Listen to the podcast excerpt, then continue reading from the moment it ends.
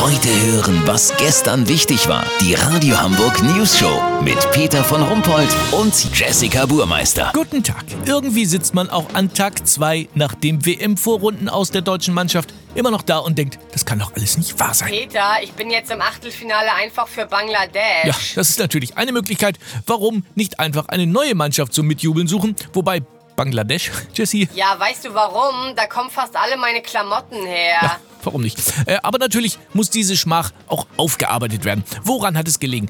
Waren die Weltmeister tatsächlich nicht mehr hungrig genug? Die Wahrheit liegt in diesem Fall nicht auf dem Platz, sondern noch in Russland. Unser Reporter Olli Hansen ist im ersten Quartier der Mannschaft in Vatutinki bei Moskau auf Spurensuche. Olli, hast du Hinweise gefunden, die das frühe aus erklären könnten? Massenweise, Peter. Schon bei der Ankunft gab es wohl Auffälligkeiten. Beim Ausladen des Gepäcks aus dem Bus soll Manuel Neuer seine Tasche erst im Nachfassen sicher in den Händen gehalten haben. Aber es gab noch mehr unschöne Vorfälle. Leon Goretzka hatte man am Flughafen vergessen und es drei Tage nicht gemerkt. Und Mesut Özil soll in Bettwäsche der türkischen Regierungspartei AKP geschlafen haben. Und du hast auch äh, zum Thema Trefferquote äh, Indizien gefunden? An jedem Tisch gab es Tischmülleimer. Laut der Angestellten Irina Plapperow brauchte Thomas Müller am Dienstag sage und schreibe 19 Versuche, um eine zerknüllte Taktikanweisung von Yogi in so ein Ding zu buxieren. Danach hatte er sich den Unterarm verdreht und musste zur Physio. Ja, was war denn nun eigentlich mit der Stimmung? Man hat in der Mannschaft schon viel gelacht, aber meistens wohl über die anderen, die gerade nicht im Raum waren. Der Hammer aber kommt jetzt.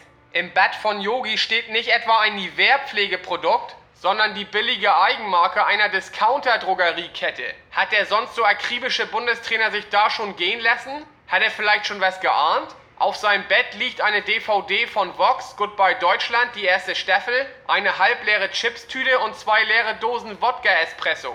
Außerdem ein Knobelbecher mit Würfeln. Wenn unter diesen unwürdigen Bedingungen die Aufstellung für das letzte Gruppenspiel zustande gekommen sein sollte, wofür vieles spricht, melde ich mich nochmal, dann habt ihr das exklusiv, okay? Ja, vielen Dank, Olli Hansen. Kurznachrichten mit Jessica Burmeister.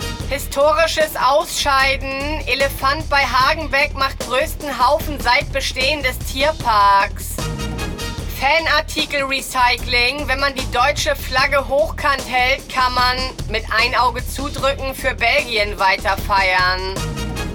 Berlin. Bundeskanzlerin Merkel empfiehlt Nordkoreas Machthaber Kim Jong-un die Bombardierung Südkoreas. Das Wetter. Das Wetter wurde Ihnen präsentiert von Schleckimarkt Eimsbüttel. Wochenendangebot. DFB-Gurken.